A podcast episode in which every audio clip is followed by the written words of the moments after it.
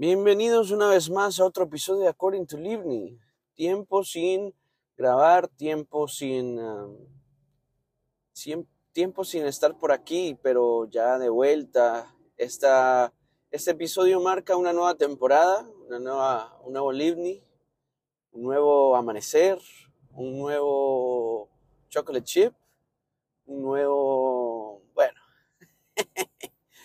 un nuevo de todo un poco.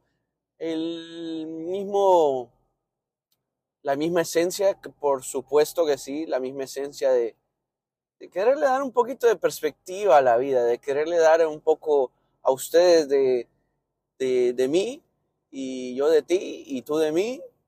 Hace poco estaba escuchando una canción que decía, hace poco se separó un, un grupo, un boy band, que se llama CNCO, que es como entre siglas como cinco, pero CNCO, que ahora solo son cuatro, pero eran cinco originalmente. Para darles un trasfondo, cuando en aquel tiempo eh, yo tenía por ahí 23 o 22 años, tenía cara de, de puberto, la verdad. Imagínense, tengo 30 ahorita y la gente piensa que tengo 23, 25 años. Y que no está mal. ah, La verdad que al final del día lo que procuro es que el trato no sea por mi apariencia, sino por mi, mi empatía, mi, mi desenvolvimiento, incluso en el trabajo, entre personas. Al final del día no quiero que sea por mi apariencia, sino por, por mi esencia, por quién soy yo. Pero bueno, continuando con la historia, eh, CNCO se separa y en el año 2000, ni me acuerdo, 2017 creo que era, tendré por ahí 23 yo años, por ahí 24, no me acuerdo, 23, 22, no me acuerdo. Entonces, eh, un día estaba durmiendo y entonces me levanta mi hermana, yo trabaja, yo, yo, yo todavía no trabajaba en televisión, nunca había trabajado en televisión o en Telemundo, nada de eso, o en Univisión. Pero sí me gustaba mucho tocar la guitarra, nunca tuve clases de canto. A día de hoy creo que solo he tenido como tres clases de canto en mi vida. Eh, siempre trato de mejorar. Eh, de guitarra no se diga, nunca he tenido una clase de guitarra, a menos que haya sido impartida por mí mismo. Eh, o sea, soy un músico completamente empírico. Entonces, eh, cuando les digo esto es que, digamos que mi formación musical ha sido más que todo por mis ganas de, de aprender, por mis ganas de, no sé, esta canción me gusta, la quiero, quiero ver si yo la puedo cantar, si yo la puedo tocar, ¿saben? Entonces, viene un día, me levanta mi hermana, como eso de las 7, era un sábado. No, eran como la- las 9 por ahí, 10. Me dice, mira, que están audicionando para un programa de show, que no sé qué y tal, para los boy bands, yo creo que quedarías muy bien, que no sé qué, y tal. Para ese entonces, yo todavía ni siquiera había, había comprado una guitarra, digamos, profesional o una guitarra eh, como tal buena, pues, porque yo tenía una que tenía la bandera de eh, UK, que era la bandera de, que es la bandera de, de, República Dominicana, iba a decir. No, la bandera de, de este de, de UK, ¿cómo se dice UK? Es eh, United Kingdom, eh, Reino Unido, Reino Unido. Entonces estaba, estaba medio cucarachosa la guitarra. Recuerdo que un día mi mamá por limpiar se le cayó y se quebró la guitarra por abajo.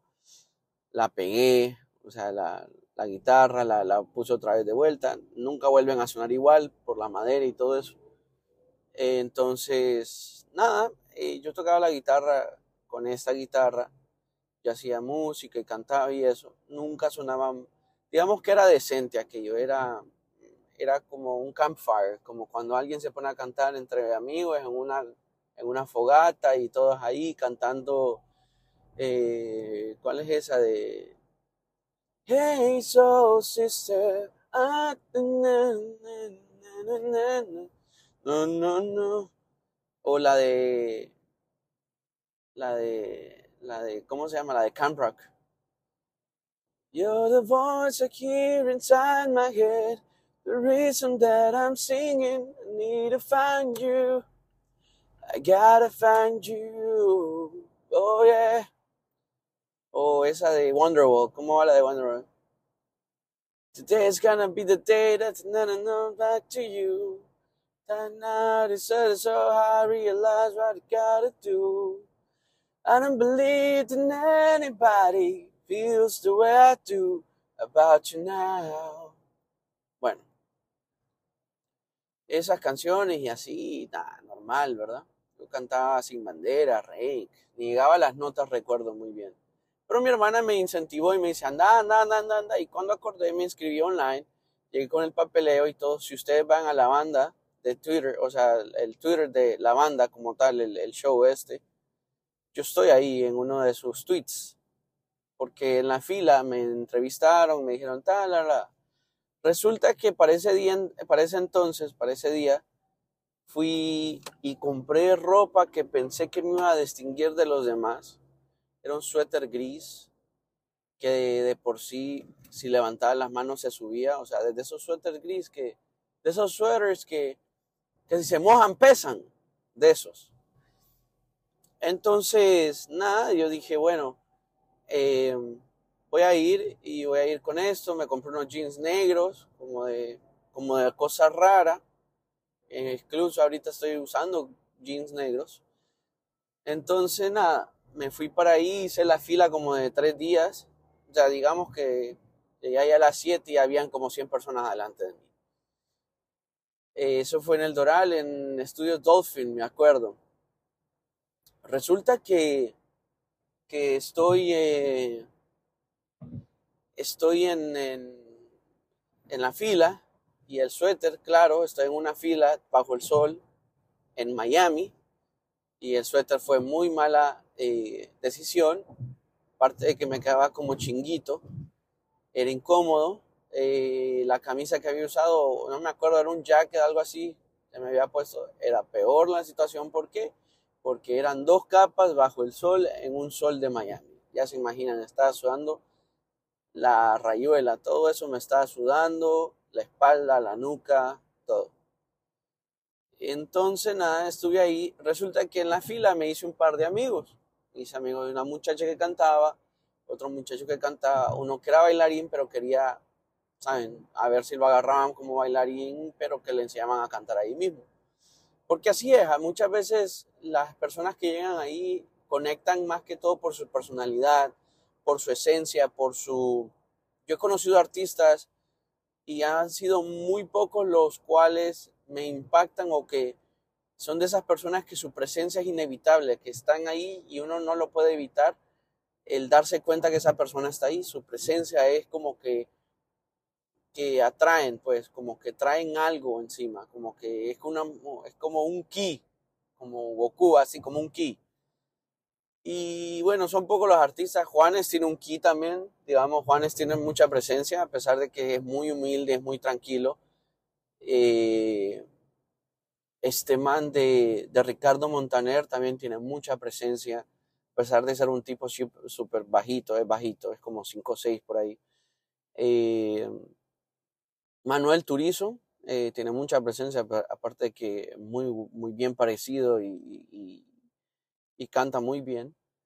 Eh, Sebastián Yatra, por ejemplo, que claro, es súper alto y, tiene mucha como elegancia, tiene porte, pues. Eh, pero bueno, eh, esos artistas, por ejemplo, Cani García, Cani García es una mujer muy seria a la hora de trabajar, pero tiene una presencia indiscutible. Ivy Queen, hace años que la conocí, sí me parecía que era un mujerón y tal, pero ya pasaron, ya pasaron unos años y siento como que ya está como desvaneciéndose, como que ya está como cansada de de seguir en lo mismo, pues como que, ah, otra vez para el escenario y todo eso. Y pues bueno, ni digamos que es tan famoso, o sea, si es famoso en el, en el ámbito de urbano, reggaetón y, digamos uno como latino, pues en el mundo latino. Y un poquito también el europeo. Entonces, nada, eh, pues me voy para allá y en la fila me hice un par de amigos y me decían, ah, pero ¿qué cantas? Que no sé qué, que vas a cantar. Y canté mi canción de audición, un terrible error. Eh, canté como unas 27 veces la canción, cantamos otras canciones, cantamos otras cosas y tal. Y resulta que al momento de llegar a la audición, cuando ya tenía el primer filtro, porque son como seis filtros o siete, por ahí, no sé, no me acuerdo. Me dice la muchacha, ok, canta, bueno, ¿cuál es su nombre? Pa, canto y yo sentí que no cantaba, que no estaba cantando bien, que no sonaba bien, que no entonaba las, las canciones, que estaba súper nervioso.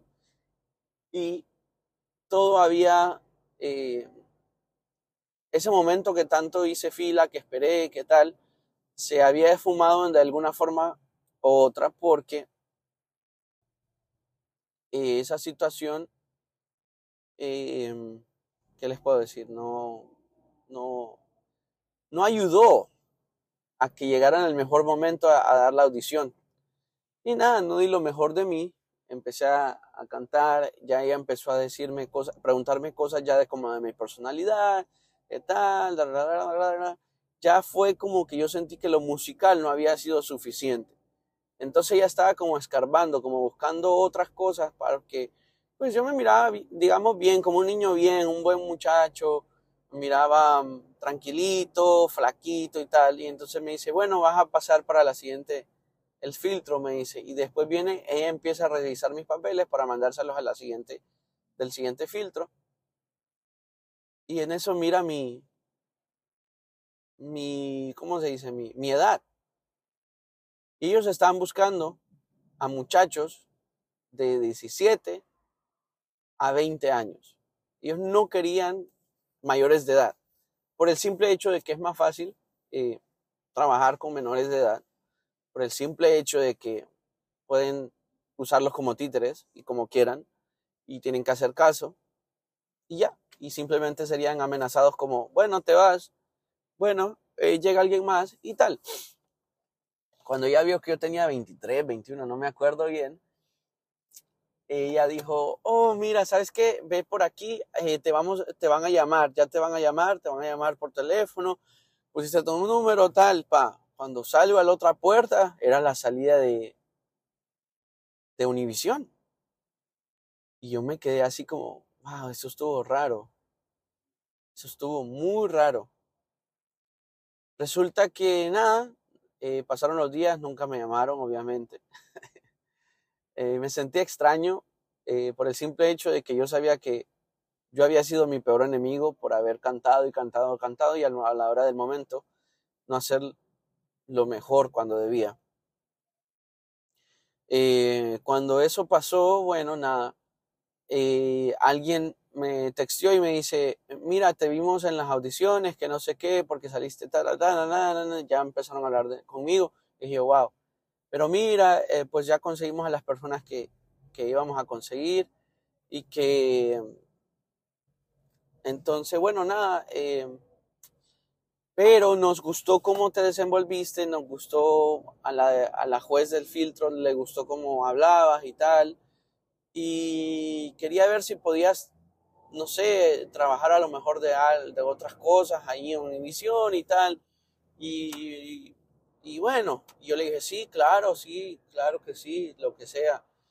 Y yo muy, ¿sabes? Muy entusiasmado porque el simple hecho de que ya yo sentía que no había sido en vano el haberme levantado, el haberme puesto el suéter, el haberme, el haberme como, como sacrificado y eh, dije yo al menos di todo lo poquito que tenía y, fue al menos suficiente como para que llamar la atención. Nada, me consiguieron, me dijeron, manda este correo a tal, tal y tal, ella te va, tal, te va a contactar, tal. Mandé los correos, eh, mire, soy yo, tal, voy de parte de tal. ya me dijo, mira, manda tus fotos, tal, qué instrumentos tocas, tal, increíblemente, la persona que, a la que yo le mando el correo, ya tengo como casi cinco años trabajando con ella, eh, altos y bajos, muy buenos momentos y muy momentos muy oscuros. Pero em, he aprendido mucho, he aprendido mucho. Más que todo a mejorar mi puntualidad, a mejorar mi, mi desenvolvimiento entre personas del medio, de entretenimiento y todo eso. Resulta que yo estaba, pues ella me dice, bueno, tal, te necesito que tal día llegues a tal lado, tarará, temprano, y tuve una reunión con esa persona. Eh, y nada, empezamos a hablar, eh, que ella necesitaba músicos que tocaran para artistas. Y así fue como empecé a salir en televisión, en un par de comerciales y tal. Y pues eh, tiempo después me di cuenta que eh, la verdad que para llegar a, ser famoso, a llegar a vivir de la, del entretenimiento, hay que tener muchos sacrificios, los cuales obviamente yo no quise o no pude hacer por pues tratar de tener un balance en la vida y no arriesgar tanto. Eh, a veces cuando, si supiéramos simplemente que al final, del, al final de todo ese sacrificio vamos a, a tener la recompensa de lo que queremos, obviamente nos sacrificaríamos y hacer, hiciéramos esos sacrificios. Pero el no saber nos impide muchas veces no eh, arriesgar, pues y, eso no tiene nada de malo. Pero cuando esas cosas suceden, eh, yo les dejo esta pregunta, como cuando esas cosas suceden, a veces uno dice, el hubiera, y entonces el hubiera no existe. Pero yo creo que a veces e, es acumulativo, la vida es acumulativa. Como a veces también la vida es de momentos. Eh, un momento hace poco, hace dos domingos, tenía a Shakira de frente. Eh, el domingo de ayer, o sea, porque hoy es lunes, domingo de ayer, no estaba, no tenía a Shakira de frente, no me pasó por al frente, no me dijo hola, sino que estaba en la iglesia y me encontré al tecladista de Juanes.